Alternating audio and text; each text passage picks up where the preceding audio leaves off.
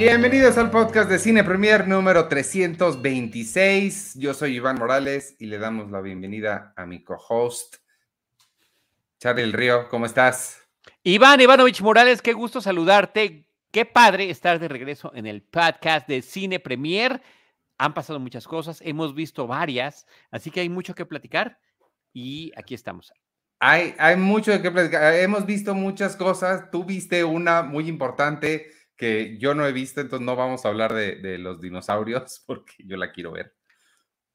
Y quedamos con Roberto, quedamos con Roberto de que estuviera también en el podcast. Entonces lo vamos a dejar para la próxima semana. Sí, porque además nos brincamos una semana y no hablamos del regreso del señor Tom Cruise, que te decía yo que las películas ya de él se deberían llamar Tom Cruise 2. piloto, Tom Cruise 2. Eh, agente secreto, pero eso desde los 80, Ivanovich, ahorita lo platicamos. Le entramos con detalle a ese tema que me interesa y que hay que comentar. Tenemos, pues sí, este, amigos, estuvimos fuera un par de semanas por cosas logísticas. Estamos ya en jueves, por cierto, eso es parte importante mencionar. Ya nos vamos a mudar ahora a los jueves. Todo esto, como casi todos los cambios de horario, son culpa enteramente mía, pero pues así es la vida y ni modo. También Nadie va a señalar a nadie. Aquí en el podcast nadie señala a nadie, este, pero aquí estamos para apoyar, Ivanovich, por supuesto. Estamos sufriendo también con el cineclub que tenemos con Patrons porque eh, ya los miércoles ya se me ocuparon, entonces lo tuvimos que pasar a martes. Entonces también todo, es un relajo y también con el regreso de la vida ya es, es difícil los tiempos. No sé si te atreviste a salir hoy a la calle que escuché. No me atreví, no, no, no, no había que atreverse, no había que atreverse. Pero tengo testimonios. Andy se atrevió. Eh, yo le dije, oye, que Carlos se quede en, en, homeschooling. No, no, no, vamos. Y sabes qué, afortunadamente le fue muy bien. no le tocó directamente ninguno de los cortes de circulación. Eh, perdón, para quienes nos están escuchando en algún otro lado de la ciudad, del país o del mundo, Hoy en la Ciudad de México hubo, varios cierres de circulación por parte de transportistas que quieren aumento a las cuotas de pasaje. Eh, ese es un tema que tienen que resolver con la Ciudad de México, pero pues la amenaza que se cumplió fue la de cerrar muchas vialidades, de eh, pues generar un caos en la ciudad y mucha gente de la ciudad decidió no ir a trabajar, no ir a la escuela o arriesgarse a ver qué le pasaba. Eh, en el caso de, Andy y de Carlos, les fue bien. Es más, llegaron hasta temprano y regresaron temprano porque pues les benefició sin querer, pero era una apuesta muy grande. Yo, yo se los dije. Em, yo hago mis labores desde acá, desde, desde, desde casa, es mi centro de operaciones. Eh, preparo los programas y demás en las mañanas y aquí en la tarde, noche estamos contigo y con Cinemanet y con Cinematempo y demás, ¿no? Entonces, eh, pues, yo, yo normalmente estoy aquí encerrado, pero sí fue un día caótico para quienes tienen que salir a, circular en la ciudad. Sí, escuché que estuvo muy intenso. Oye, ahorita hablando de los demás, de los múltiples, de, tu multiverso de podcasts que tienes, siempre he tenido duda de, uno. Eh, espero no revelar cosas al, aire que digas, no, eso en el aire no se habla. Pero al rato, justo me dijiste que hoy te toca Citizen Boomer. Hoy me toca Citizen Boomer a las 10 de la noche con Alejandro Alemán, Alejandro Alemán de Filmsteria, El Salón Rojo para muchos, o Elsa ya para los más involucrados en el, en el, en el multiverso de Filmsteria, donde por cierto está Penny Oliva como coprotagónica de ese equipo. Y sí, em, pues eh, el jueves se va a volver un día interesante de podcast, porque a partir de la próxima semana vamos a tener Cine Premier los jueves, Seinfeld los jueves, y alternando cada 15 días Citizen Boomer y James Bond una misión a la vez. Entonces va a estar bueno el, jueves. Oye, este, Ivanovich, por cierto, gracias, ¿eh? Gracias. ¿De qué? de, que se ponga interesante. Ah. que se ponga bueno. sí, son jueves interesantes de podcast. No, este, lo que te iba a decir es que, bueno, dos cosas. Sí, cada vez que Penny me habla de Elsa, me dice Elsa, y me costó un montón de trabajo acostumbrarme que Elsa no es una una amiga de ella, sino un amigo. Este, oye, pero no, lo que te iba a preguntar es, ni tú ni él son boomers, ¿por qué se llama Citizen ah, qué bueno que lo mencionas, eso es muy bonito. Em, a ver, Ivanovich, tú eres... Millennial. Elder millennial. Tú eres generación millennial, yo soy generación X.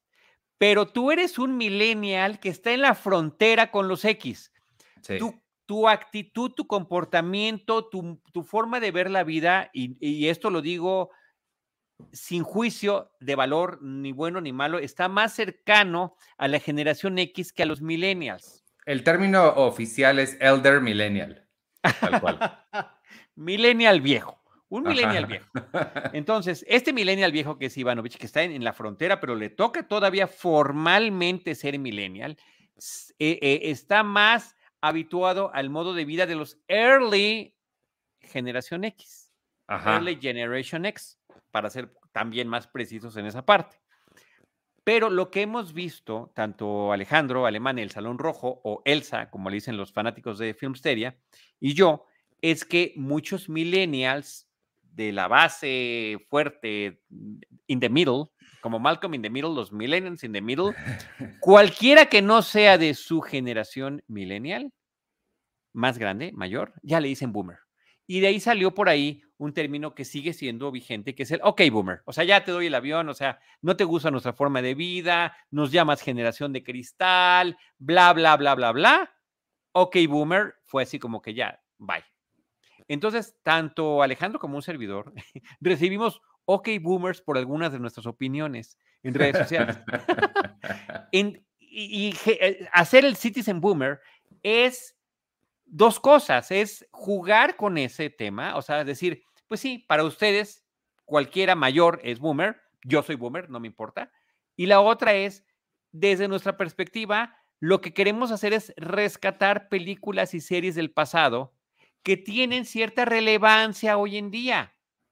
Independientemente de que hayan pertenecido a la generación de mis papás, que son boomers, o que hayan pertenecido a mi generación, que son generación X o Generation X, o lo que sea, o, antes, todavía no, hemos, todavía no hemos llegado a antes, pero es un juego, es, es, entrarle al, ruedo de, de los hardcore millennials y y compartir principalmente con ellos, más que con los generación X, que comparten lo mismo que nosotros, o que con nuestros, eh, la generación de nuestros papás, cosas que, películas que, que, no corresponden precisamente a nuestra época. Entonces, eh, pues esa es la onda. Ese es el, es, es toda, es demasiada explicación que en Citizen Boomer no la damos. Simplemente somos los viejitos boomers que vamos a hablar de tal o cual cosa. Hoy, por ejemplo, Ivanovich, ni modo, me obligas, me orientas, me orillas a hacer el anuncio. Hoy a las 10 de la noche en Cinemanet y en Filmsteria, en el canal YouTube de Cinemanet y de Filmsteria, Alejandro Alemán, el Salón Rojo, Elsa y un servidor, Charlie del Río, vamos a platicar de pilotos en el cine. Vamos a hablar de Blue Thunder, Relámpago Azul, y de Top Gun, películas de los ochentas que cuya temática se centra en pilotos que son el mejor piloto, que es eh, indisciplinado, que eh, tiene un amigo que es simpático, que tiene una eh, rivalidad con otros de sus colegas, etcétera, etcétera, etcétera. Siempre combinamos dos películas que tienen alguna relación entre sí. Hemos hablado de, Infierno en la Torre, por ejemplo, y del, y, del Poseidón, que no son películas de los Generación X, son de los boomers, pero que nosotros pues podemos comentar en ese espacio. Oh, pues sí, está larga la explicación, pero tiene mucho sentido. perdón, perdón que me largué, Ivanovich. Pero pues cuando, me, invitaste a, abordar el tema. Lo, único, cuando ah, mencionaste pilotos en el cine, mi mente de inmediato se fue a The Spirit of St. Louis, que es Billy Wilder, este, James Stewart, la historia de, de Lindbergh. Creo que eh, yo me, fui mucho más viejo de donde estaban ustedes, pero... early boomer, diría yo, ¿eh? sí. No, creo que ese ya es otra generación enteramente diferente que no sé si tenga nombre, los de la depresión, no sé. Oye, este, pues si te parece entonces, arranquemos con esta, con esta cosa. Em, mira, algo, algo muy apropiado para este momento intergeneracional creo que un buen punto de conexión de ambas, de las tres generaciones, de todas las generaciones, siempre va a ser Star Wars. ¿Te parece que comencemos con Obi-Wan como no vi? Porque ¿Qué, perdón? Qué imbécil. ¿Qué pasó? explícate, Ivanovich, explícate. Me salió un chiste malo de papá sin querer, que además me dio risa, porque dije... Explícalo, explícate y explícalo. No, dije, ¿qué tal que empezamos con Obi-Wan que no vi, pero sí la vi? Ah, ya. Oh, Perdón, ¿está, ¿está tan de papá? ¿O de abuelito? que no lo entendí, que no vi, no, en buena onda. A ver, soy fan de Star Wars desde mi infancia y no lo pesqué. Y creo que nunca lo concebí, que no vi, nunca, ¿Hasta ahorita? nunca, nunca. Perdón. ¿Hasta ahorita? Así de ingenuo soy hasta ahorita. Hasta Ay, no te puedo creer. No, yo tampoco lo puedo creer. O sea, me siento avergonzado. ¿Sabes qué? Me voy. Discúlpenme. Gracias a todos por habernos acompañado. wow. Ay, ay.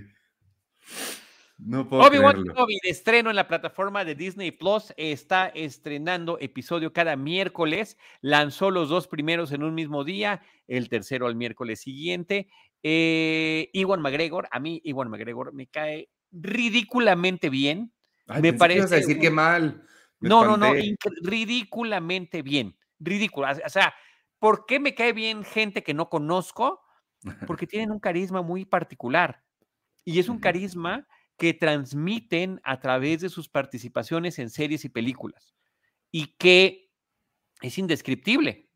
Y gracias a Cine Premier, por cierto, Ivanovich, he tenido la oportunidad de conocer a algunas de esas personas y he no a, no a Iwan McGregor, pero sí a otros, ahorita doy el ejemplo, y que dices, wow, o sea, su carisma es real, lo transmite ante la cámara, y, pero lo transmite más de manera personal. Y dos de los ejemplos que quiero dar son eh, John Travolta. O sea, John Travolta es John Travolta. O sea, lo ves y es otra vuelta, pero está entre tus ojos, está enfrente de ti y es igual de cool y simpático y agradable, o sea, así de... ¿Por cuál la viste? ¿Por cuál de enamoramiento, por The Punisher. Él era el ah. villano de la película de Punisher.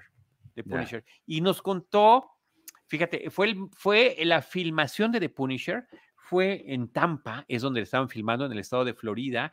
Nos tocó estar en una de las escenas finales de la película. No sé quién la haya visto, pero hacia el final de la cinta hay una gran explosión de automóviles que, orquesta de Punisher justamente para castigar al personaje de John Travolta, que era el villano, y que eh, pues en principio nos dijeron, no, no pueden estar afuera porque es muy peligroso, pero después de muchas, y lo van a ver a través de los monitores y es, pues, entonces, ¿qué hago aquí? ¿No? ¿Para pues qué Pero este, al final de cuentas sí se pudo y lo vimos en, en, persona, en, ya en la, en la película final magnifican con efectos digitales la explosión, pero sí vimos los coches volar, explotar pues y volar por los cielos algunos de ellos, ¿no? Lo cual estuvo padrísimo, pero eso no fue lo mejor. Lo mejor fue estar seis o siete periodistas internacionales sentados en la mesa con John Travolta, escuchándolo platicar sus anécdotas, su, su, su forma de ver que de repente lo escogen de villano, de repente de, del bueno de la película, etcétera, etcétera, y cosas muy personales. Eh,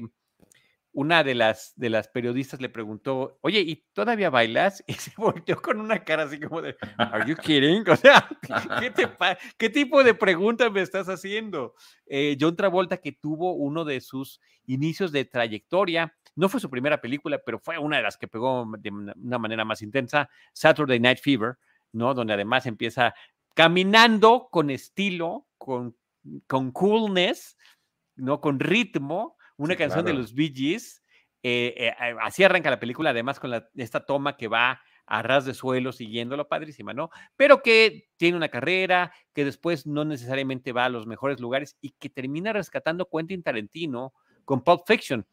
Y no nada más lo pone a actuar como ah, tener de las mejores escenas de la película con Samuel L. Jackson, sino que además este, eh, lo pone a bailar y lo pone a bailar con Uma Thurman. Y, que también es una escena increíblemente recordada de la película, inolvidable y demás. Entonces, pues de repente le preguntan, oye, ¿tú, tú todavía este, bailas? Bueno, casi se ofende, pero lo tomó súper simpático, lo tomó de una manera muy, muy ligera, muy alegre.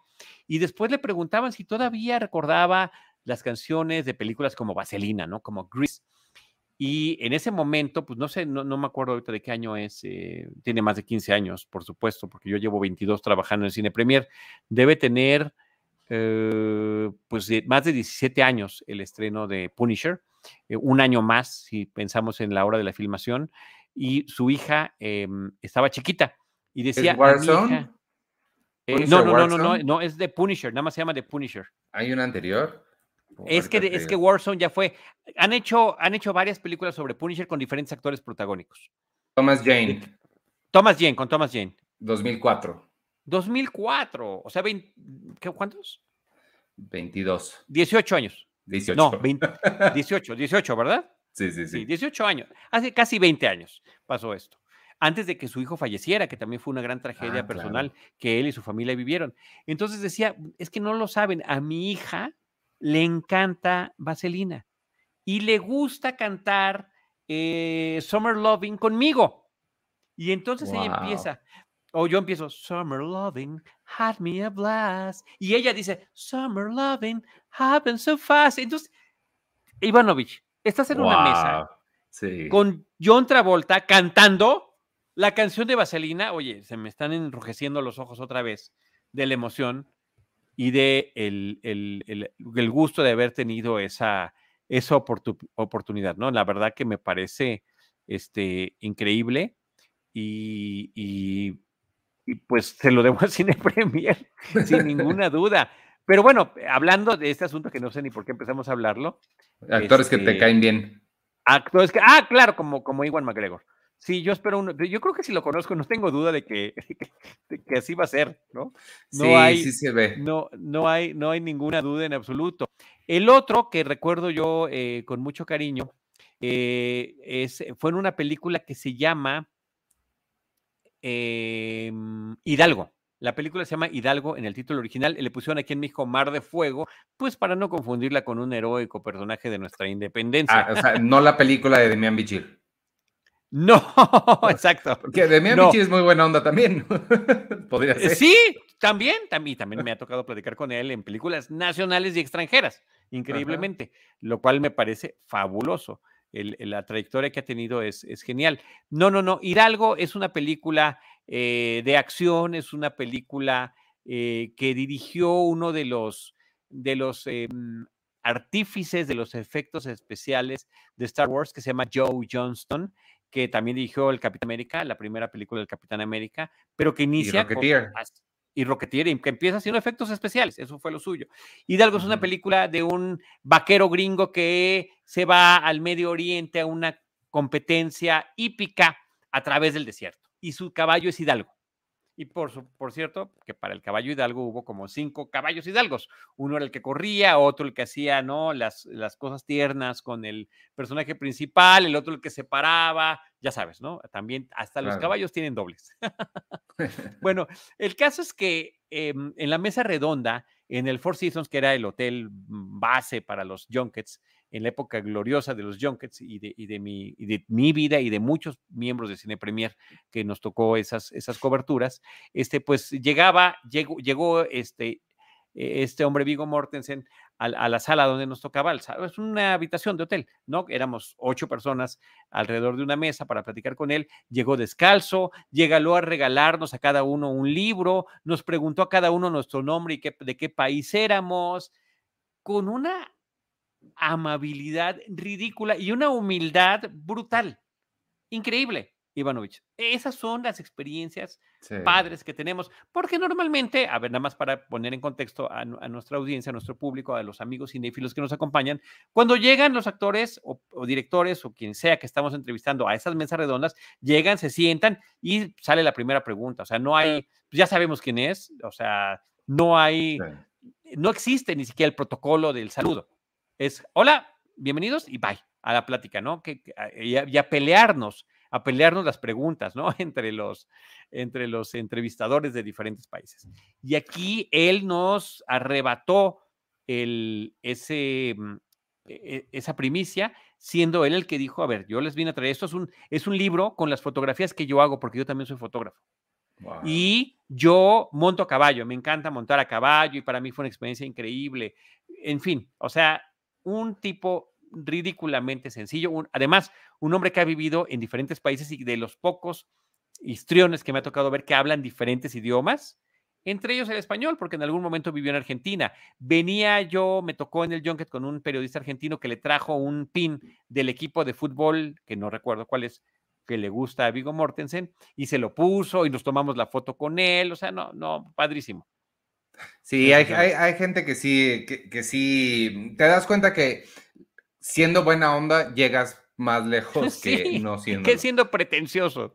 Sí, este, yo la, la, la digo, también me ha tocado mucha gente así muy, muy linda, muy buena onda, te he platicado la historia de Will Smith y demás, pero la que me ha sucedido de gente que, lo que decías de Ivan McGregor y que, que comparto con él también, pero me sucede mucho más con Joseph Gordon-Levitt, esta idea de que te caen tan bien que sientes que hasta se, que, medio se podrían llevar bien, como que de alguna forma rara, en una ilusión, son como amigos, no sé si te pasa eso, a mí, a mí me pasa eso con él. Y cuando lo conocí, incluso hasta me sorprendí porque dije, bueno, ¿qué estoy tonto o qué? Porque cuando entré a la habitación donde él estaba, que fue por Batman, este, eh, cuando yo te veo, me encuentro contigo en la calle, te reconozco, ¿no? Y hay una mirada, cuando ves a alguien que conoces, hay una mirada de reconocimiento. Nos reconocemos entre ambos. Ajá, y la, es una mirada muy específica que tenemos los humanos cuando reconoces a alguien. Y cuando él me vio, pues evidentemente no había nada de mirada de reconocimiento porque él no me había visto, pero yo por alguna razón me sorprendí, hasta me caché a mí mismo sorprendido de que él no me había reconocido a mí, lo cual era absurdo, pero sí. ¿Qué le pasa, no? ¿Qué le pasa? de también que me cae, pero, pero sí, sí, sí, sí suceden esas, esos encuentros con gente que pues sí, sí es muy, muy, muy lindo. Oye, Ivanovich, eh, Víctor Recinos está haciendo una precisión importantísima. A mí siempre se me van las cabras. No es mar de fuego, es océano de fuego. Es como se llamó la película de Hidalgo en nuestro país. Víctor, muchísimas gracias. Este dice además, Víctor, yo también amo a Iwan, además demuestra mucha alegría por estar de regreso interpretando a Obi-Wan. Y está a Ángel López, está, sí, está desbocado, está desbocado. Saludos Ángel López, también dice Vigo Mortensen y su Mustang. Buena película, la verdad es que sí, una película eh, olvidadona, y perdón, y además de toda esa experiencia con, con, con Vigo Mortensen, me tocó platicar con Omar Sharif Omar Sharif, eh, histórico. Y creo que sí le dimos en la revista un espacio especial a esa charla con Omar. Increíble. A otro hombre que también habla varios idiomas, entre ellos el español, sin ningún problema. o hablaba este, el, legendario Omar Sharif. Pero bueno, regresemos a. Todo esto salió porque dijimos, ay, vamos a hablar de Obi-Wan Kenobi y, eh, y el entusiasmo y la ilusión de la presencia de Iwan McGregor en esa serie. Van tres episodios y hasta el momento el entusiasmo de Iwan McGregor y la presencia de Iwan McGregor es lo único relevante de la serie, que yo no estaba esperando nada. Ivanovich, como fan de Star Wars, yo ya hace mucho que dije, ¿sabes qué? Ya las expectativas, bye. Si sale algo bueno, qué padre. Pero, pero no. O sea, yo en el fondo decía, sí, va a salir bien. No qué pena con la serie. Me parece que, no, bueno, Ivanovich, estoy, es de las cosas más lamentables que he visto recientes dentro del universo de Star Wars, que no tiene ni pies ni cabeza, que está mal elaborado, mal planteado, mal escrito, mal filmado. A ver, se supone que estamos retomando la historia de Obi-Wan Kenobi 10 años después del episodio 3 y básicamente 10 años antes del episodio 4, eh, que fue la primera película de Star Wars. Es decir, está en Tatooine, está en la lejanía, a la distancia, en el desierto de Tatooine, observando, pues observando y cuidando cómo va a crecer Luke Skywalker en compañía de sus tíos, de la tía Beru y del tío Owen, y pues nada más ahí, ¿no? Este, ya perdieron, eh, perdió, perdió perdió la República, se impuso el imperio, acabaron con los Jedi, cambia de nombre, él es un obrero más en, una cosa que no entiendo, parece que está partiendo carne por allí en el desierto de Tatooine, toma su pecero o su transporte, este, que puede o no que le suban el precio tres pesos todos los días para ir y venir. y este, hasta que en otro lado, en Alderaan, donde fue eh, criada y adoptada Leia Skywalker, ahora llamada Leia Organa, eh, hija del senador Organa, eh, y, resulta que pues es una niña rebelde y podemos ver que tiene los peinados que después utilizaría más tarde Carrie Fisher en el mismo personaje, los mismos colores, el mismo ímpetu, la misma rebeldía, etcétera, etcétera, etcétera. Dentro de esa rebeldía está la de escaparse de su casa, irse a correr al bosque, hacer lo que quiera, pero eh, no sabía ella que pues en algún momento era susceptible a que la secuestraran esa escena, esa escena del secuestro en el bosque, me parece de las cosas más lamentables, más patéticas que me ha tocado ver de todo el universo de Star Wars. Incluyo en su primer momento a los Ewoks en el 83, incluyo lo que sucedió con Jar Jar Binks eh, hacia finales del siglo pasado con el episodio 1 y lo que ustedes, o los caballos corriendo encima de un destructor imperial en una de las últimas películas de las nuevas secuelas. Eh, eh, es peor. Es una niña corriendo en el bosque tratando de escapar de tres criminales, de tres secuestradores, de tres zampones que en principio parece que no la alcanzan y cuya manufactura tan patética me recordó la comicidad voluntaria, diagonal involuntaria de las películas de la Caperucita Roja con el Loco Valdés, que era el, lobo, y el zorrillito, cuando corrían así por el bosque, ¡ay, estamos persiguiendo a Caperucita! O de Piporro en la nave de los monstruos. De ese tamaño está el, el problema de estructura, de narrativa cinematográfica y de historia que trae la serie. Y otra vez, estamos ante la misma, es que hasta me, me, hierve el hígado, Ivanovich, ante la misma coyuntura en que parece que todas las cosas de Star Wars tienen que ser la repetición de algo que ya se ha hecho antes. Aquí, otra vez, Leia Organa es secuestrada. ¿Y quién es la The Only Hope? Help me, Obi-Wan Kenobi, you're my only hope. Pues sí, tiene que ser Obi-Wan Kenobi. Ahora, en este caso, eh, no, no, llamado por la propia Leia, como sucede en la primera película de la saga del 77, sino por su padre, el senador Organa, que es el que hace este llamado y se apersona inclusive para decirle, tú eres el único, ¿quién más? ¿Quién más nos va a poder ayudar a rescatar a mi hija que tú? Etcétera, etcétera. Entonces, este, estoy muy desencantado. En puntos positivos, pues la, la, voz de James Earl Jones eh, como Darth Vader, eh, que aparece creo que hasta el tercer episodio es cuando se escucha finalmente, pero también unas cuestiones que no corresponden al universo de Star Wars. Eh, recordemos que cuando se enfrentan Darth Vader y Obi-Wan Kenobi hacia el final, casi el final del episodio 4, Una Nueva Esperanza, le dice claramente y específicamente Darth Vader a Obi-Wan Kenobi, nos volvemos a encontrar. Cuando nos vimos, tú eras el maestro, tú me enseñabas. Now I am the master. Y empieza la pelea. Chafísima pelea, por supuesto, por cierto. Pero empieza esa pelea. Y ahora resulta, eh, perdón, y, eso lo retoman para el episodio 3 de las precuelas, donde pues vemos en qué momento terminan peleándose ese, en esa supuesta última vez que se veían. Pues ahora resulta que se vuelven a encontrar y que pelean y pues ya, creo que ya nos salimos del guion o ya estamos en el multiverso, ya no entiendo. Yo, sí, me, sorprende mucho la, tu, reacción que sea tan negativa. O sea, sí, no, no me esperaba que fueras a decir que era Mandalorian, pero sí tan negativa, sí me, sorprende un poco. Yo lo que tengo son muchas preguntas. Tú, como bien sabes, yo no soy tan experto como tú o como Víctor que está ahí atrás. Este, entonces yo tengo muchas preguntas. Em, en primera, sí, estoy de acuerdo. La, pelea del bosque, yo, mis referentes no fueron tan precisos como los tuyos. Yo, lo que me, a mí, a lo que me recordó fue a los tres chiflados. Sentí que era como algo que podría pasar en los tres chiflados. Em, pero sí me quedé con la duda de, tengo varias, varias preguntas. En primera, ya sabíamos que Obi-Wan estuvo en Tatooine cuidando a Luke. No cuidándolo, pero sí que se había refugiado por allá y que estaba de ermitaño, viviendo desde hace muchísimos años, lo dicen desde el primer episodio. Ah, ella está buscando cuando, cuando descubre eh, Luke la grabación, el holograma de Help Me Obi-Wan Kenobi Your Only Hope, dice, me refiero si se referirá, si se referirá al viejo Ben, porque no lo conocen como Obi-Wan, porque efectivamente se cambió el nombre a Ben, Ben Kenobi. Ya.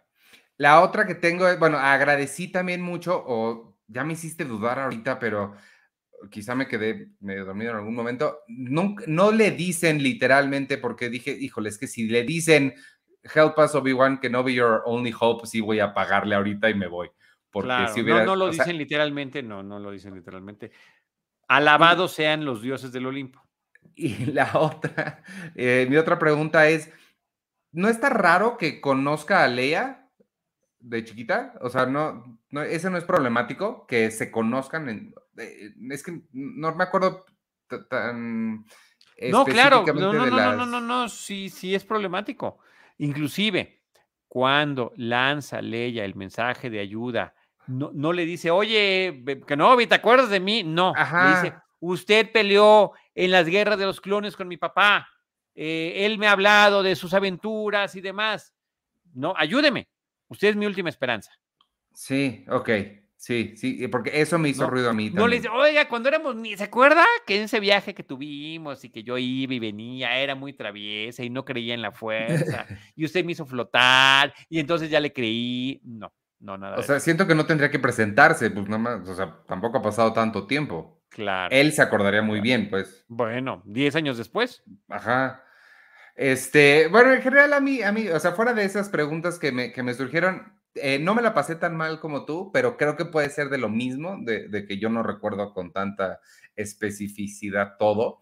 Este, no he visto el tercer episodio, no he visto a Darth Vader, entonces no, pues, de esa parte no puedo opinar, pero la primera pues me pareció bien, se me, sí se me hizo lentona, este, bien a secas, lo suficiente como para que me interese ver los siguientes episodios, pero no para verlos cuando se estrenaron, que fue ayer, ¿no? No sé cuándo. Ah, este, creo que em, le falta mucho y hubo varias cosas que sí me hicieron ruido. Lo del bosque definitivamente me hizo ruido. No me encantó el, me encanta ver a Comel Nanjiani donde sea, pero no me gustó aquí, como que se me hizo el personaje como que no, no, no tiene nada que hacer. Y la villana, la villana sí, ella sí se me hizo, poquito le faltaba para que le hubieran puesto un bigote y hacerle así, de ñaca, ñaca, o sea, como... Telenovelesca, telenovelesca, sí, la inquisidora. Oh. Solo sabe expresar sus emociones a través de los gritos, entonces sí, se me hizo como muy innecesario su, su, nivel de, entusiasmo. Sí, caray, sí, no, no, opino lo mismo, opino lo mismo.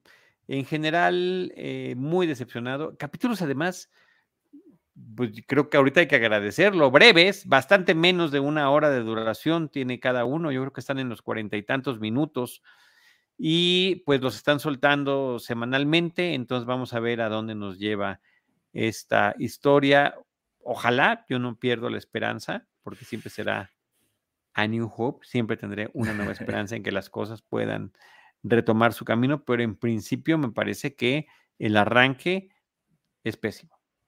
Yo creo que la lección que, podría aprender muy bien la gente que está a cargo de Star Wars es, y, o sea, la lección que debieron haber aprendido del Mandalorian es, está padre el universo, pero cuenten historias de otras personas, no de los que ya conocemos, ¿no? O sea, no todo tiene que ver con los Skywalker. Hay otra gente haciendo otras cosas que les da para explorar mucho el, universo y, creo que Mandalorian es un excelente ejemplo de, lo que se puede hacer. Perdón, el Mandalorian es lo máximo que ha habido en Star Wars desde Return of the Jedi. Así de sencillo. Podría yo inclusive decir excluyendo Return of the Jedi. Eh, posiblemente desde Rock One, que me parece que está muy bien. Ah, Rock One, pero es el mismo caso. Rock One también es una historia. Exacto, exacto, exacto. Que sí está vinculada, que sí está conectada, pero no, no vemos a nadie. Sí. los, eh, ya lo hemos dicho, son los 12 del patíbulo de, del universo de Star Wars.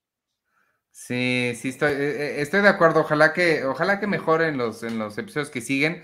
Eh, pero pues sí, sí, digo, creo que a ninguno de los dos nos gustó. No me, no me esperé que te disgustara tantísimo. No, me, me, fue una terrible decepción. Mira, Víctor Recino nos está poniendo eh, la cita completa. Dice, la cita dice, General, General Kenobi, years ago, you served my father in the Clone Wars. Now he begs you to help him in his struggle against the Empire. Eh, o sea, General Kenobi, hace algunos años usted sirvió con mi padre en la Guerra de los Clones, ahora él le ruega que lo ayude en su lucha contra el Imperio. Em, en fin, ¿no? Ahí están esas referencias, pues no hablan nada de que ya nos hubiéramos visto, ya nos habíamos conocido, bla, bla, bla, bla, bla. Sí, no, sí está, está, eh, eh, está rara esa, esa conexión ahí. Este, pues vámonos si quieres, de si te parece bien, de Kenobi a la, de ¿cómo se llama? ¿Se llama Obi-Wan o se llama Obi-Wan Kenobi? Obi-Wan Kenobi. ¿Sí? ¿Todo junto? Ok. Sí. Este, oye, pues ya pasemos a Top Gun, ¿te parece? ¿O quieres hablar de...? No, vamos a hablar de Stranger Things. Ahorita mira, eh, ¿quién está mencionando? Madame Tussauds dice, y pensar que con eso le quieren ganar a Stranger Things. Stranger Things es otro fenómeno. Es otro fenómeno que se sustenta desde el principio, desde la primera temporada, en la nostalgia ochentera, en las grandes referencias a películas de ciencia ficción de los setentas y de los ochentas, y que a mí me parece, y lo dije en su momento, eh, que tiene una estupenda primera temporada y que esa primera temporada pudo muy bien haber funcionado como una miniserie y que las siguientes temporadas de Stranger Things hubieran sido eh, como American Horror Story, ¿no? Otra historia diferente sobre otras cosas extrañas que están sucediendo.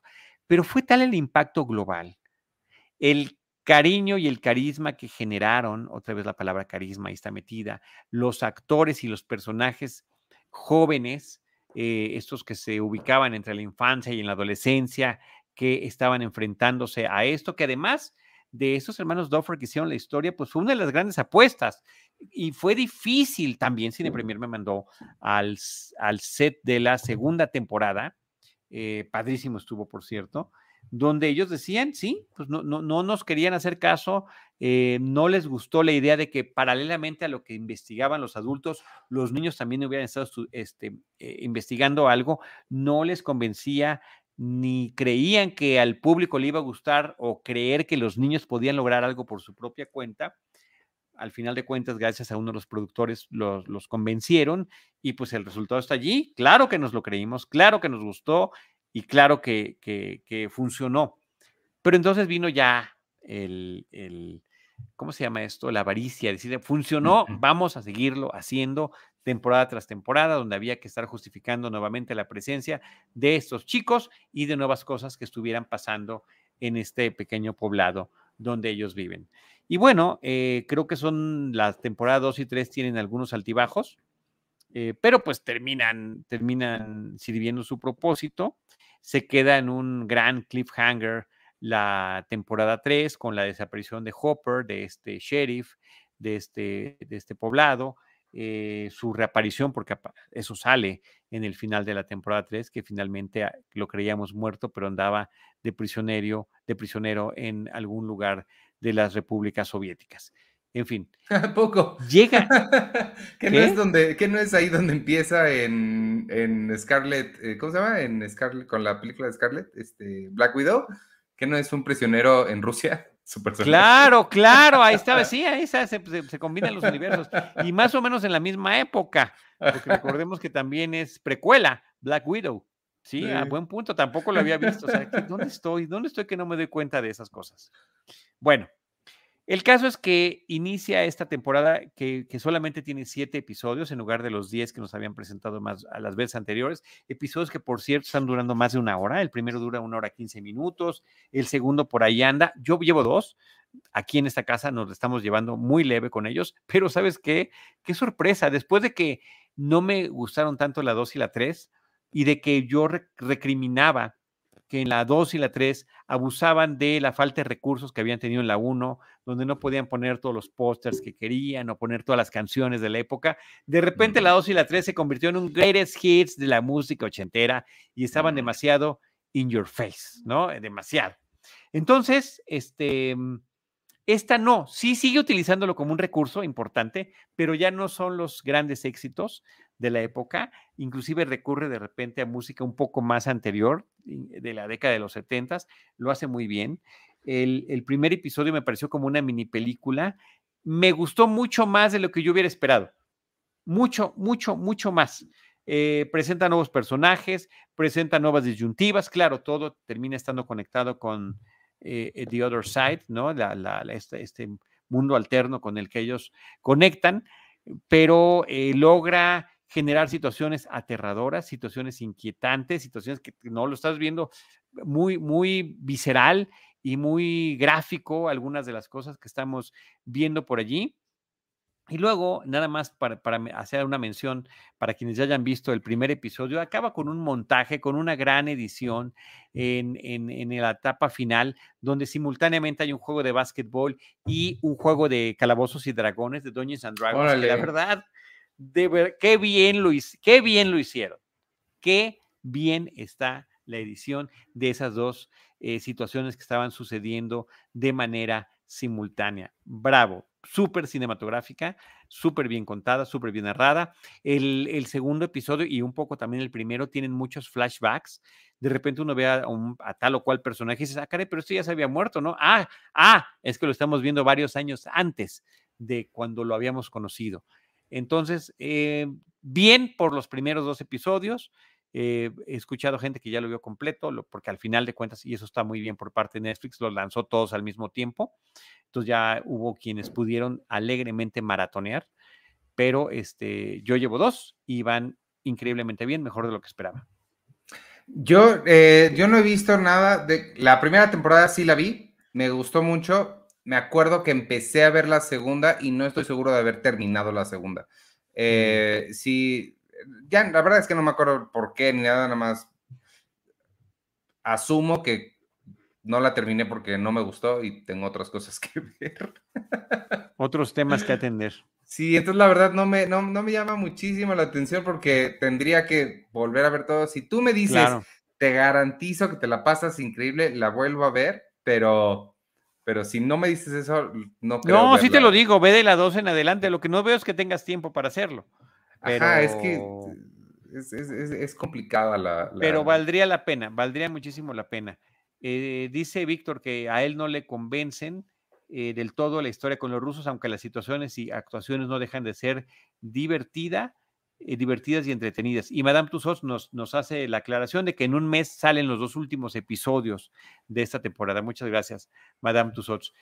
también lo dice José Roberto Landaverde, van a ser nueve. El volumen 2 sale el 1 de julio, exactamente, exactamente en un mes. Así que pues a prepararnos, a terminar de ver lo que ya salió y a celebrar esta, mm, e, e, esta serie que, insisto, sigue haciendo sus alusiones a películas y series del pasado, al menos en estos dos episodios.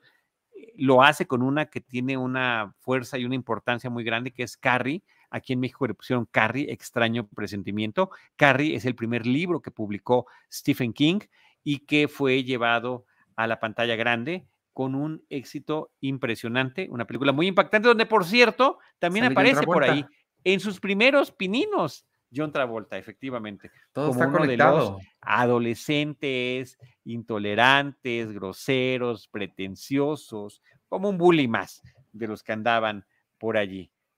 Em, sí, está padre que haya esa conexión con Carrie. ¿Cómo se llama el director de Carrie? Ivanovich, se me super fue el nombre. Brian De Palma. Eh, Brian De Palma, de Brian De Palma, ni más ni menos. O la nueva con Chloe Grace No, no, no, no, no, no, no, no, Brian De Palma. La directora de esa se llama Kimberly Pierce. de esa no hablamos. Por cierto, por cierto. Oye, pues estamos aludiendo. De Stranger Things, ¿te parece? Nos quedamos en Netflix para hablar de una que, que yo te sugerí ver, porque leí eh, que, estaba, que estaba recibiendo muy buenos comentarios. Me metí a ver qué diablos era esto, porque yo sabía que era una película de Matthew McConaughey y resulta, eh, no solo que sí, está basada en la misma serie de libros, em, sino que además es protagonizada por un mexicano que se llama em, Manuel García Rulfo, no, no, dudé porque no me acordaba de su nombre, estoy escribiendo, The Lincoln Lawyer, Está en Netflix eh, El abogado de Lincoln, le pusieron, no de Lincoln, del Lincoln. Lo pusieron en español. Este, Manuel García Rolfo lo hace increíble, voy a empezar diciendo por eso. Muy bien, wow, muy bien. ¿Te gustó la serie? Fíjate que he visto el primer episodio nada más, Ivanovich, por tu recomendación, eh, pero habla tú primero de ella y ya después le entro yo. Pero sí, me pareció muy bien su, interpretación y que se permita hablar en español de vez en cuando en los episodios. Pues básicamente les digo, está basada en una serie de libros y en una que después fueron adaptados también a una película protagonizada por Matthew McConaughey hace un par de años. Em, la serie trata sobre un abogado que es Manuel García Rulfo, a quien le heredan eh, todo un, no sé si la firma completa, pero todos los clientes de un compañero, un colega abogado que murió, y pues él tiene que agarrar la onda a ver cómo resuelve todo esto después de llevar un tiempo fuera de acción porque tuvo ahí problemas de adicciones y regresa y en este caso, en el de la serie, el caso principal que tiene es el de un, eh, un ¿cómo se llama? Un CEO de una compañía tecnológica de videojuegos, quien fue acusado de haber asesinado a su esposa y al amante de ella, con quien la estaba engañando, y pues los tiene que defender. A la par de eso, vamos viendo otros casos que tiene que resolver y pues como siempre le tienen que meter su situación familiar amorosa. Su ex esposa es Ned Campbell, que también me dio mucho gusto verla, hace mucho que no la veía. Una de sus ex esposas. Ah, sí, la otra es la, asistente legal que tienen ahí también en su, en su bufete. Este, y bueno, me, me, gustó mucho la serie, sí me sorprendió. Yo no soy mucho de ver estas series que, y pensé que iba a ser diferente, pensé que iba a ser tipo Law and Order, que cada episodio es el monstruo de la semana. Eh, no, sí sigue una misma historia a lo largo de toda la temporada. Em, no es el tipo de serie que yo acostumbro ver porque sí son como más de tele tradicional. De hecho, la, la produce, no es Aaron Spelling, pero eh, el otro que también hace de esas son Dick Wolf, Aaron Spelling y este otro productor. Y el otro. este, son de televisión tradicional, pero vale mucho la pena verla. Creo que me la pasé muy bien, me divertí mucho y, y sí, sí te mantiene como intrigado sobre qué es lo que estará pasando y lo que dices, que se permita hablar en español, que sí es un mexicano tal cual, así no hay, este, digo, obviamente tiene su propia historia de vida el personaje, pero no están haciéndolo pasar por nada más eh, habla español, a su hija le habla en español. Eso me gusta mucho y creo que, creo que funciona bastante bien y estoy muy, eh, muy satisfecho. Ya la terminé de ver, yo sí ya la, la acabé. Ah, ok, ya viste todo. Bueno. Sí. Em, sí, creo que lo más importante que has mencionado es que su, y esto llevo, llevo, todo el día tratando de pensar cómo expresarlo, pero sí es una serie que se percibe más como de televisión convencional, televisión tradicional, televisión de cadena. O sea, podría ser de CBS, de ABC, de NBC, estas series que ves eh, semanalmente. Y creo que sí vale la pena hacer la diferenciación porque hace muchos años HBO vino a cambiar todo el, juego. HBO inclusive se promocionaba, it's, it's not TV, it's HBO es Home Box Office. Es la taquilla, pero en tu casa. La taquilla del cine en tu casa. Y lo cumplían. No nada más era un canal que recopilaba películas eh, que ya habían tenido su corrida comercial en salas cinematográficas, sino que se atrevió, y eso fue lo más importante que hizo, a, a tener sus propias producciones, a generar o difundir contenido original que no había estado en ningún otro lado, tanto series como películas eh, muchos especiales de, stand-up de comedians, de comediantes, que, principalmente pasaron por allí.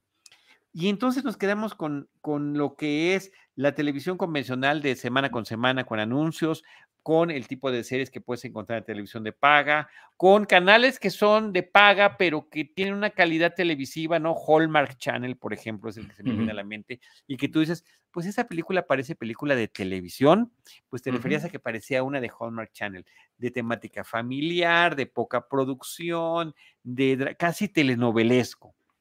Como que hay muchas variantes. Esta muy bien elaborada, muy bien hecha, con muy buena calidad, con muy buenas actuaciones, me parece que entra en televisión de cadena. O sea, la podríamos ver, aquí en México sería en el 5 o en el 13 de antaño, regresando a mi carácter X o boomer, dependiendo de cómo lo quieran ver. Eh, pero, pero está bien. Totalmente. Yo no he sido mucho de series de abogados. Me preguntaba cuáles son las que he visto. Pues veía Suits, que era muy divertida y que es telenovelesca por completo, eh, pero ya fue en la época de Netflix. Y antes de eso llegué a ver una que se llamaba The Defenders, que triste y lamentablemente la cancelaron después los, los defensores, con Jim Belushi, Jim Belushi eh, y con Jerry O'Connell. Eh, eran dos abogados de diferentes edades en Las Vegas, tenían un despacho y cada semana tenían el caso que tenían que resolver, que había traído uno, que había traído el otro, y cada uno con sus distintas habilidades y cualidades lo iban a resolver. Muy de esas que, ay, lo voy a ver por curiosidad. Bueno, por curiosidad voy a ver el segundo. Bueno, ya la curiosidad me ganó, voy a ver el tercero y que te quedas hasta que terminó los, creo que fueron 18 episodios de esa temporada y ya no la renovaron lamentablemente.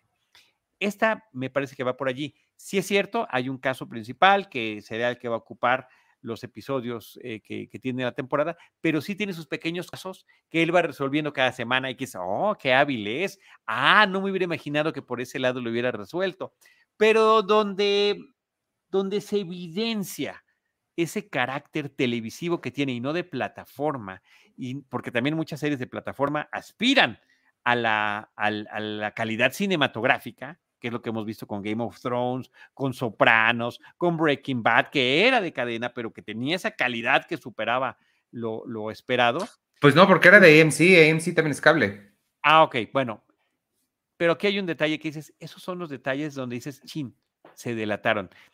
Se supone que él es un abogado que lleva año y medio sin trabajar, tuvo un accidente, tuvo operaciones, tuvo un problema de adicción, eh, lleva año y medio sin incorporarse al trabajo, hasta que llega una situación en la que además arranca de manera muy dinámica el, el, prólogo inclusive del primer episodio, donde pues tiene que regresar al ruedo y tiene que regresar al ruedo con todo. Ok, hasta ahí vamos bien. Tiene que presentarse con una juez, estoy planteando algunas partes de la premisa del primer episodio. Entonces le dice a su ex esposa, vístete de traje, llévate tal coche, tal, tal, tal. Y llega al juzgado y a la oficina del juez, de la juez con un portafolio. ¿Para qué lleva un portafolio? Lleva un año y medio sin trabajar, no tiene ningún caso. Si necesitaba anotar algo, lo puede anotar en su teléfono o puede llevar una libreta en su. ¿Por qué? Porque no, porque los abogados van con portafolio. Entonces alguien dijo, pónganle un portafolio. No, ahí no va con portafolio. ¿Qué les pasa? O sea, solo que llevara su sándwich. ¿Qué más podía llevar allí? Venía de la playa.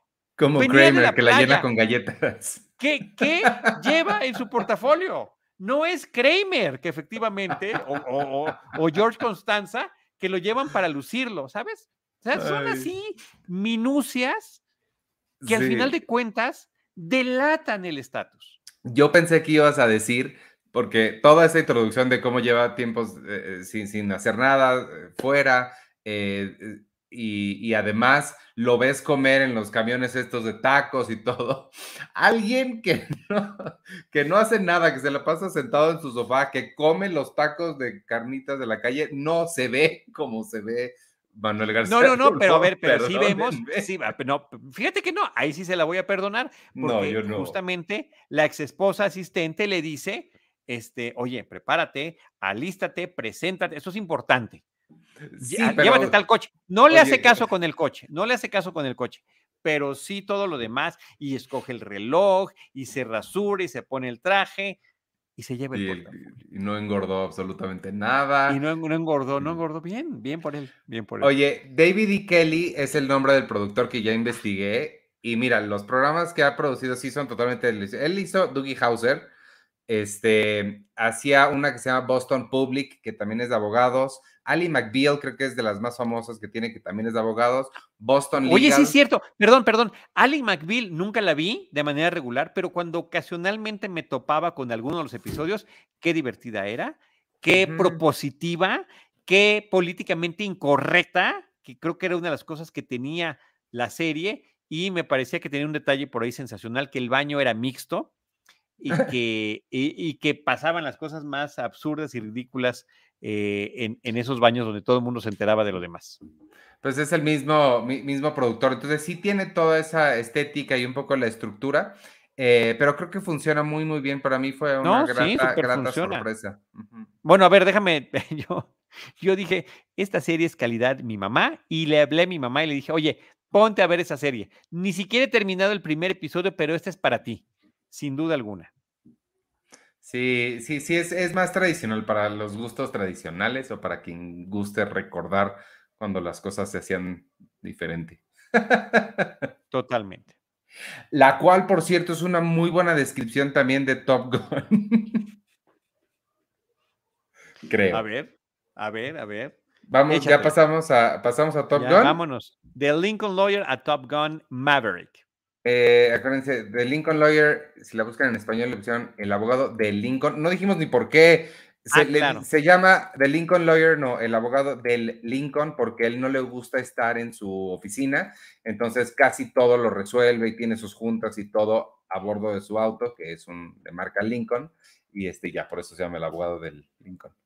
Igual que en la, película, igual que en la película con Matthew McConaughey, que está basada, como dices tú, en, las, en la misma obra. Este, pues de aquí vámonos a alguien que está en su carro, alguien que se lo pasa en su avioncito.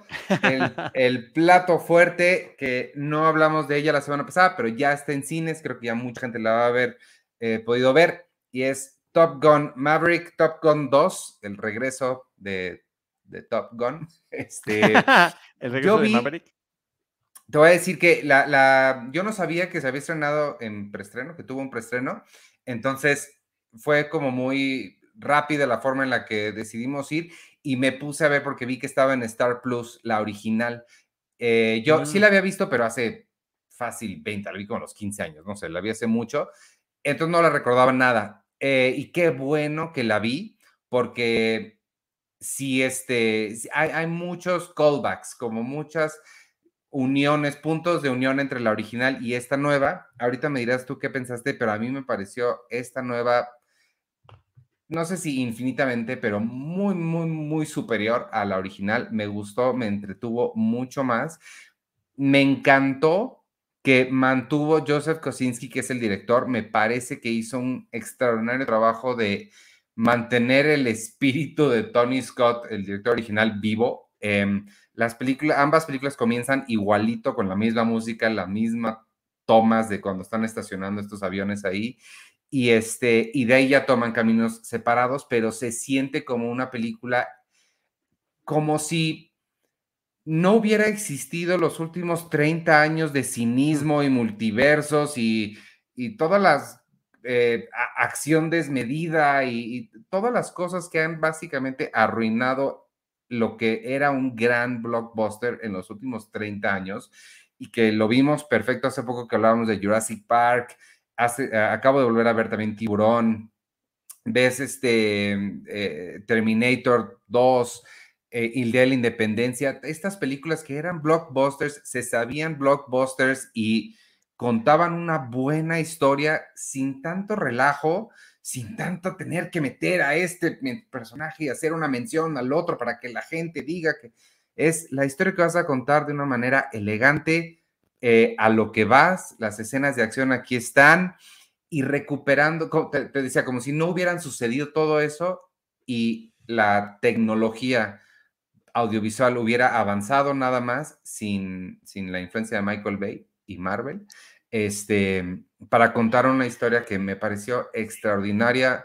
Eh, te digo, la estética replicada de los 80 con sus guiños justos, sin tampoco desmedirse por la nostalgia como le hizo, eh, ahorita que hablabas de Stranger Things y cómo se clavan en esa nostalgia nada más por nostalgiar. Este, y, ya, fin, ya es lo que iba a decir. Te faltó decir, porque estoy de acuerdo con todo lo que has mencionado, eh, además de los Michael Bays y de, y de los estilos de cine y de películas y de blockbuster, de estas décadas de CGI que hemos vivido. Eso también. De estas décadas de animación por computadora, de efectos por computadora. Aquí estamos ante el regreso de la acción física, de si los personajes están en un avión, ¿qué tal si los ponemos en un avión y les ponemos cámaras? Ahorita hay unas cámaras muy chiquitas y nos permiten grabarlos con calidad IMAX, eh, con seis cámaras. En, ellos van como copilotos, mientras a pilotos verdaderos están, están volando el avión, pero se va a notar la fuerza de la gravedad, se va a notar el impulso del despegue, se va a notar eh, la velocidad en sus rostros, cómo, cómo se mueven por la forma en la que están siendo llevados. Se va a notar cuando están dando piruetas. Todo eso se nota, todo eso se aprecia y sabes qué? Creo que como espectadores lo súper apreciamos. Pero todo ese esfuerzo tan grande, enorme, que además había sido utilizado en la primera película, en la del 86, si no me equivoco de año, de mediados de los 80, a tal grado que cuando tú terminas de ver Top Gun, la original, Tom Cruise, Kelly McGillis, Anthony, estás leyendo los créditos y de repente pasan a, y agradecemos a los pilotos y sus nombres y sus apodos. Sí. Wow. O sea, sí. Y aquí es igual, eh, con la ventaja del avance tecnológico en términos de la captura de la imagen y del video a través de distintos tipos de eh, grabación y de filmación, lo cual es fantástico. Por otra parte, está este homenaje que tú mencionas, claro, estupendo, está visualmente en pantalla y también está visualmente en los créditos.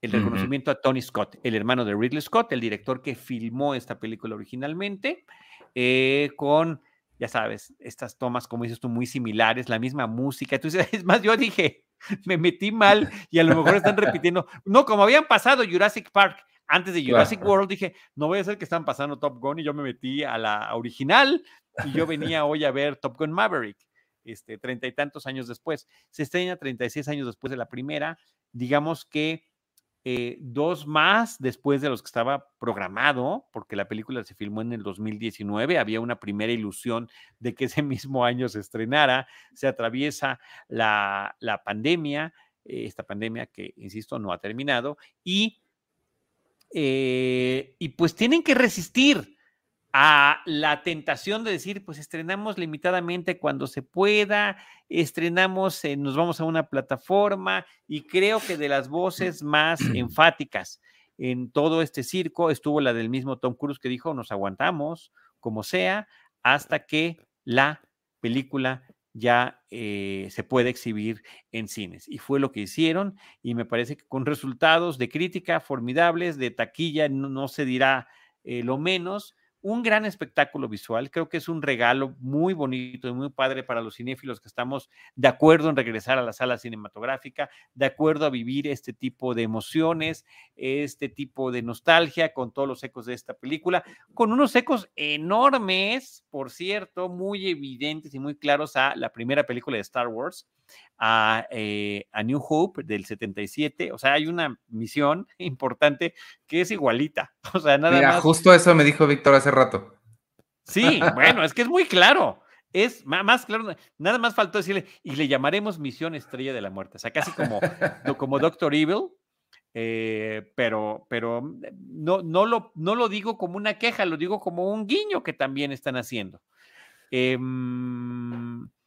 y quizá alguno de los excesos tenga que ver porque se sienten anacrónicos en el tema del machismo y de esta testosterona que tienen que no demostrar los personajes que se caen gordos, están compitiendo entre sí y cuando se encuentran en el bar, ja, ja, ja, vamos a ver quién es el más machín aquí de todos, incluyendo ya además a una piloto eh, mujer lo cual por supuesto que está bien, quizá no sé si debe haber habido más o no, pero al menos tuvieron la consideración de tener una que se ponía al tú por tú con ellos y que, o sea, ¿qué me ves, fulanito? O sea, tranquilo, ¿eh? Cálmate. Sí, pero, pero ese aspecto, digamos que esa es la escena que más me incomodó de toda la película, y no por lo políticamente incorrecto, ¿eh? Me incomodó por lo eh, convencional que resultaba, convencional de un, de un cine de otra época. A mí lo que, lo que, bueno, a mí, bueno, dos cosas, sobre la misión y demás, lo que me gustó de eso es lo, lo clara que es, lo, lo, simple que es, de, de, que no, muchas películas recientes de blockbuster se enmarañan tanto la trama que es bien difícil seguirlas y me gustó que fuera muy sencillo esto, pero la, lo, que iba es de... Mm, cosas que no me gustaron. Sí me hizo ruido, digo, y estas son cosas fuera de la película, pero sí me hizo ruido que no estuviera eh, al menos Kelly McGillis, porque en la original, o sea, no, hay razón para que no esté. Si invitaron a, Val Kilmer, o sea, todo mundo que se podía de la original regresó, sí se me hizo como feo que a ella no, sí se sintió muy tú, que tu personaje era una experta doctora en aeronáutica que podría seguir aquí, pasar en el pasillo y saludar, tú no vas. y sí sentí feo eso, como que sí se me hizo raro que no estuviera. Ok. Pues mira, o sea, imagínate, insisto, han pasado tanto para los personajes como para nosotros más de 30 años. Fue una relación que ahí mismo se apuntaba como fugaz, no le veo problema. Lo que tiene que ver con Val Kilmer me pareció muy interesante, porque en la película original era justamente este rival, este antagonista, este compañero de la escuela, pero con el que estoy compitiendo, le llaman Iceman, no, él es helado, él no tiene sentimientos. Eh, el personaje de Tom Cruise Pete Mitchell es al contrario, es el indisciplinado, el que de repente quiere romper las reglas. Y en esa película original, a través de la convivencia y del apoyo y de la sobrevivencia de una misión real, es cuando terminan fortaleciendo lo que a todas luces se veía que era una amistad. O algo más, si uno quiere creerle a las cosas que comentó eh, eh, nos puso un video buenísimo, Enrique Figueroa, de Quentin Tarantino platicando de la película de Top Gun y hablando ahí de toda una lectura que él le da a la relación entre los personajes masculinos. Totalmente eh, cierto, por cierto. Pero sí, muy, muy buena, muy buena. Como siempre son los comentarios de Quentin inapropiados, pero muy divertidos y muy simpáticos. Y entonces, eh, aquí estamos pues ante, ante una situación donde la realidad supera esta ficción, donde el actor Val Kilmer, eh, que tuvo su fama como actor difícil de trabajar, incomprendido, se enfrenta ya en una etapa más madura en enfermedad, que es un cáncer de, garganta, donde deja de trabajar muchísimos años, donde ahorita ya no puede hablar. Está este formidable que siempre te pregunto y no me acuerdo qué me responde. Si ya viste el documental de Val Kilmer, que se llama Val, en Amazon Prime Video, que es una cosa sensacional y, e increíblemente entrañable. Em, ¿Y cómo lo van a incorporar? ¿Cómo le van a hacer? Si el señor ya no puede hablar, el señor ya está firmando autógrafos en convenciones para tener algún tipo de recurso, que es lo que vemos en la película de Val. Y esta escena que tiene, porque es casi un cameo, en, en Top Gun Maverick es entrañable, muy bien elaborada y conecta la ficción y la realidad. Y ahí estás viendo las dos cosas. Estás viendo el qué pasó con estos personajes tanto tiempo después y qué pasó con este actor que tiene esta enfermedad tan trágica.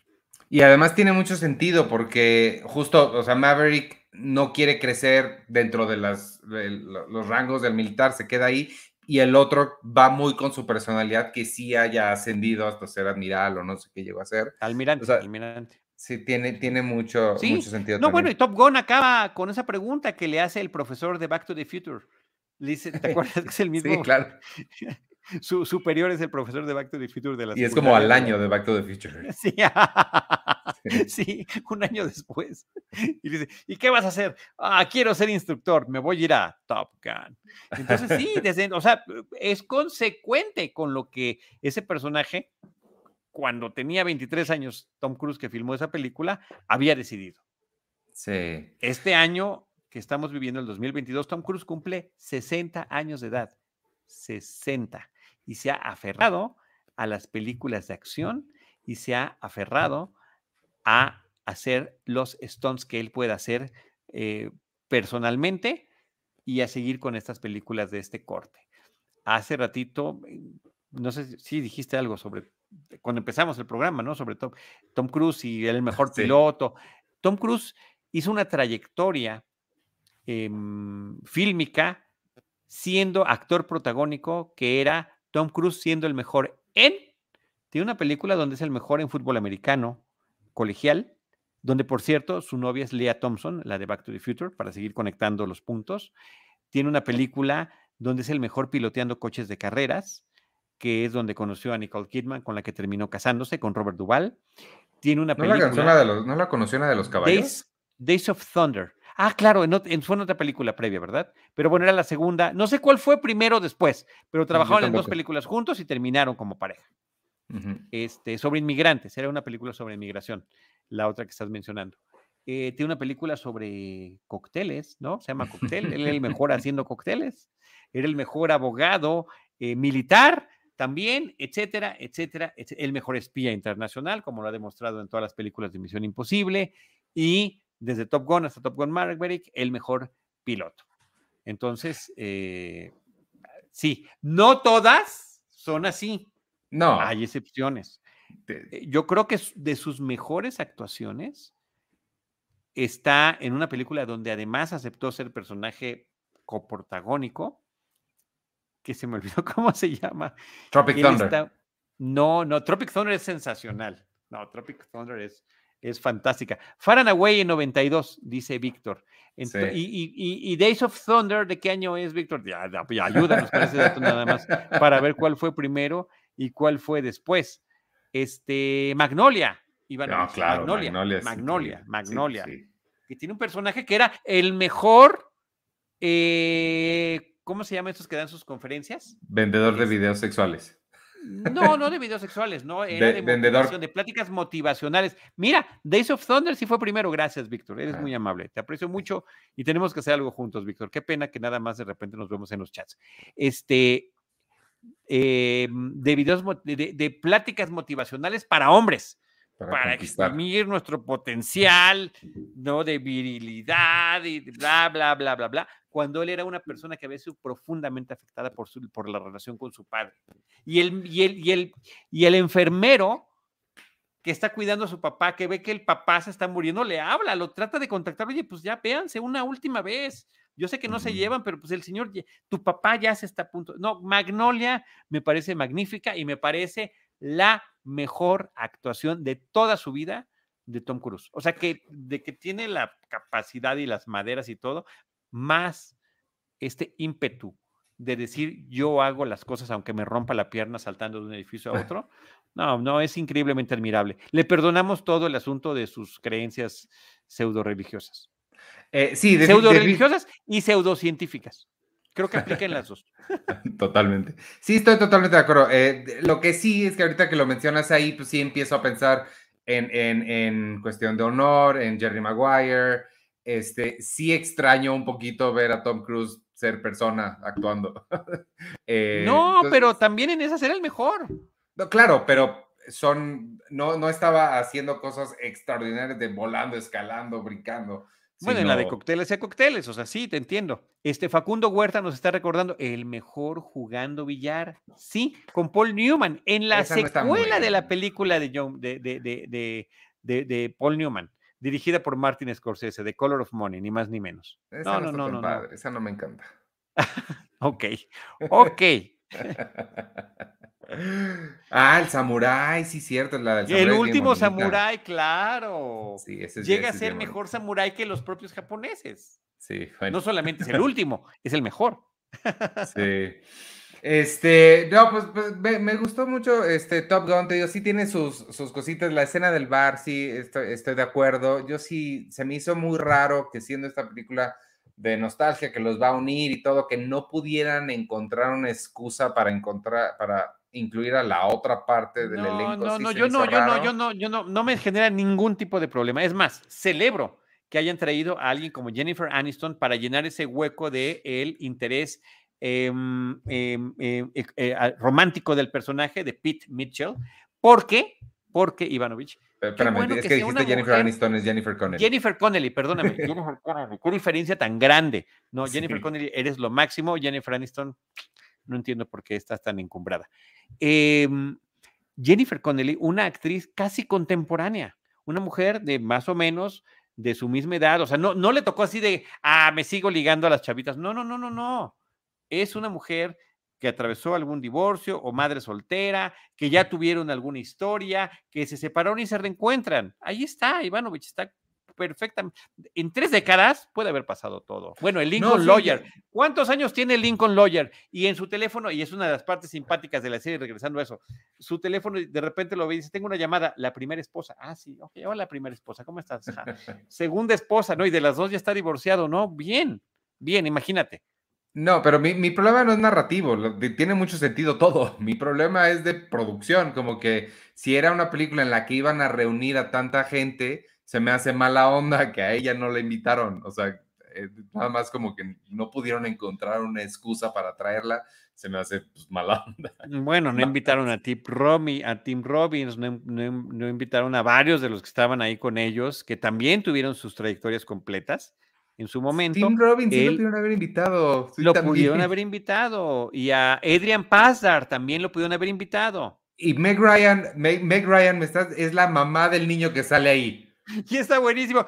Ay, pues fíjate que desde que se murió tu mamá,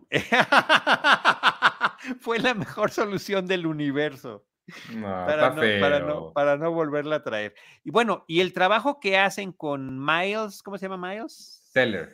Miles Teller para que se parezca a la forma en la que Anthony Edwards interpretaba a su papá, está exageradísima, pero está genial.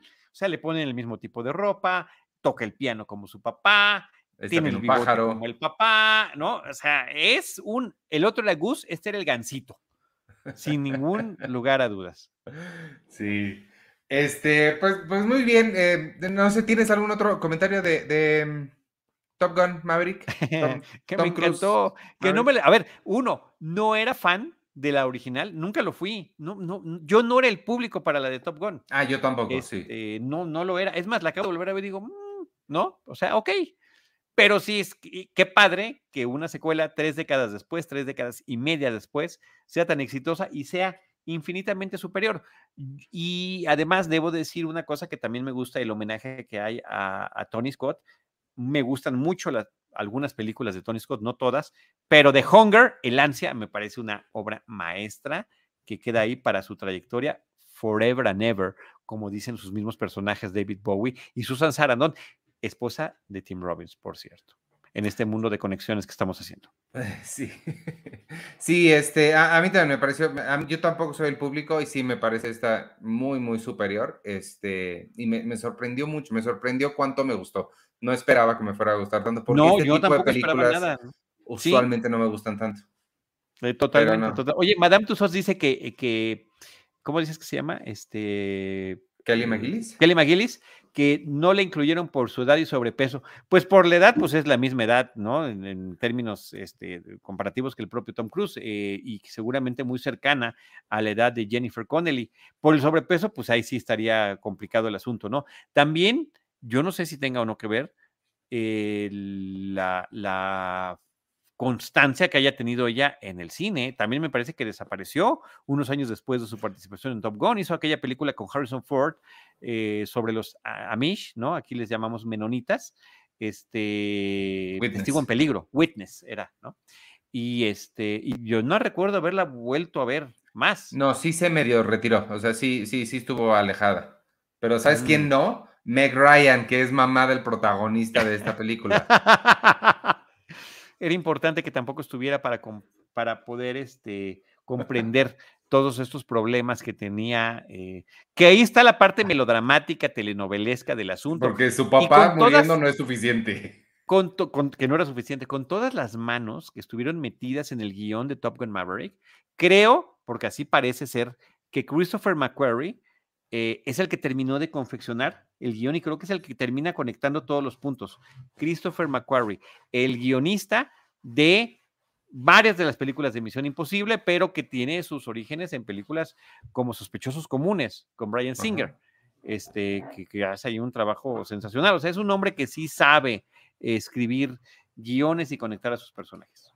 Órale, eso, eso no sabe. Y es el que está dirigiendo ahorita la nueva de Misión Imposible. Mm, ¿Sí lo está dirigiendo también? Sí, sí, sí, no, no, no es pregunta. Ahí está. Ok, ok, ok. Esa afirmación. Gracias. Gracias por el dato. Ok, pues muy bien. Este, ¿algo más de Top Gun? Nada más el, comentario muy oportuno de Cuba Cuatza, que dice: Sí hay diferencia entre Connelly y Kelly McGillis. eh, Connelly tiene 51 y Kelly tiene 64. Pues sí. Eh, yo creo que nada más fue por sangrones. Oye, este, pues vámonos entonces, si te parece bien, vámonos despidiendo. Déjame poner los cosas estas. Agradecerle a todos los miembros que sean, a todos los miembros de la comunidad Patreon que se han unido. Y antes de irnos, amigos, ya casi se me estaba olvidando, qué burro. Tenemos eh, dos premieres para ustedes, dos funciones que las vamos a regalar ahí en Discord. Eh, así que quien no sea parte de Patreon todavía, uno de los grandes beneficios que tienen los miembros de Patreon es acceso a todas las premiers y funciones especiales que nos dan. Se pueden meter a patreon.com diagonal cine premier. Ahí está la dirección ahí abajo. Escogen el nivel que más les guste y todos van a poder participar para llevarse uno de los boletos que tenemos para funciones. La semana pasada se fueron a ver los patrons este, Jurassic World. Em, frecuentemente tenemos muchas cosas, también tenemos el Cine Club y demás cosas bien bonitas. Y aparece aquí su nombre en la pantalla. Tenemos cinco boletos dobles para una película mexicana que se llama El hoyo en la cerca. Yo sé que luego existe muchísimo este, escepticismo. Escepticismo respecto a las películas mexicanas. Les prometo que esta está bien padre. ¿Tú ya la viste, Charlie, o no la has visto? No, no la he visto. Yo sí la vi, me parece que en Morelia, eh, no me acuerdo en qué festival estuvo, está bien padre y además, como bonus, sale el fundador de Cine Premier, Charles Oppenheim, tiene un papel en esta película, El hoyo en la cerca. Él ahorita, se, él en la vida real, ahorita se dedica a hacer, eh, bueno, entre las varias cosas que hace, es cantante de ópera. Y, ¿Qué? Y, aparece. ¿Tienes contacto con él, Ivanovich? ¿Tienes algún contacto con él o no? Sí, claro, sí, sí, sí. ¿En serio? Sí, le, mandé, cuando lo vi en, la pantalla, le mandé, la vi aquí porque les digo que fue el festival en, línea, le tomé foto y se la mandé y me dice, ah, qué bueno que por fin ya se va a salir. Y este, entonces el hoyo en la cerca, amigos, tenemos cinco boletos dobles. Eh, métanse ahí al Discord, en el Discord les vamos a decir cómo se los pueden llevar. Y además de eso, este, tenemos, y para esta sí nos dieron un montón, entonces eh, métanse y tienen gran chance de ir a ver la nueva película de los Daniels que hemos estado escuchando que está increíble. Yo no la he visto, la platicaremos la semana que entra, que es cuando se estrena todo en todas partes al mismo tiempo. Tenemos mm. varios boletos dobles para ustedes. Así que ya saben, suscríbanse ahí a patreon.com diagonal cine premier, escogen el nivel, la casa que más les guste y pueden participar para llevarse boletos para el hoyo en la cerca o para todo en todas partes al mismo tiempo. Eh, mientras tanto, les recuerdo, digo, les platico también rápido los estrenos de esta semana. A Netflix llega una cosa que se llama Interceptor, que no tengo idea qué es, pero el 8 de junio, Charlie, esta te la voy a poner a ver si la quieres ver de tarea. La nueva película de Adam Sandler serio, Adam Sandler no en comedia, Adam Sandler serio, se llama Garra es de básquetbol, es de un, es de estas historias de deportes que es el underdog que tiene que subir. Él es un entrenador este, de básquetbol, yo sí la voy a ver. Y no me imaginaba que, no me imaginaba que él fuera el underdog. este, The Blacklist, la temporada 8 y el 3 de junio llega también El Piso es Lava, la temporada 2. Esa detengan todo porque tenemos que ir a ver El Piso es Lava. Eh, no sé por qué todavía no me mandan los estrenos de las demás plataformas. En Amazon, ah, no, sí, en Amazon Prime sí, pero no hubo nada relevante más que la muerte. The Voice, The Voice, The Voice. Pero eso todavía no es, ¿o ya es esta semana? La próxima semana, la próxima semana. El viernes. El, esta semana entonces, el viernes, sí. Mañana. Entonces, Iván, sí. mañana. Entonces, perdónenme, ese no lo apunté, pero sí, en Amazon Prime llega The Voice, temporada. La tercera temporada. Tres a ver qué más ha pasado con esos chicos. y... Terrible, terrible, terrible. Oye, veo aquí en la lista de los patrons está Ángel López, está Néstor, no sé si es nuestro mismo Néstor, porque aquí en, el, en, la, en la comunidad Patreon no tiene apellido, y, yo no sé por qué destacas tanto a Ana Vallejo está con Mañanas, ¿eh? Seguramente debe ser la Patreon más nueva. no sé. no, gracias a todos, gracias a todos. Sí, muchas gracias a todos y únanse más este, y ah, participen ahí para llevarse los boletos del hoyo en la cerca, todo en todas partes al mismo tiempo. Vámonos entonces, si te parece bien. Dios. Ah, sí, cierto, Néstor justo nos está recordando De esta también hay que platicarla, Charlie. Este, eh, Beyond the Infinite, Two Minutes, más allá de los dos minutos infinitos, por favor, véanla, amigos, y la platicamos la semana que entra. Vámonos, porque esto ya duró 43 horas. Esa, esa y la de, la de, la de Michelle Yeo que ya mencionaste hace ratito. Ajá, todo en todas partes al mismo tiempo. Y este, y la semana que entra. me voy a acordar del título, perdón todo en todas partes al mismo tiempo. La semana que entra, acuérdense que nos va a visitar Robert, entonces eh, recibámoslo aquí. Qué padre, para platicar de Jurassic World. Jurassic World. Vámonos, gracias por escucharnos hoy, amigos, que nos vieron aquí en vivo, en YouTube después, o en Spotify, Apple Podcasts, o donde sea que consigan ustedes sus podcasts. Yo soy Iván Morales y me pueden seguir en arroba Iván Morales y en todas las redes sociales de Cine Premier. Adiós. Gracias, yo soy Charlie del Río, gracias a todos. Ya estuvieron mencionando sus nombres. Eh, yo soy Charlie del Río, me encuentran como arroba Charlie del Río, Charlie del Río Cine y Series en Facebook. Hasta pronto. El podcast de Cine Premier es producido por Cine Premier y Producciones Jimba. Consulta todo nuestro contenido en cinepremier.com.mx.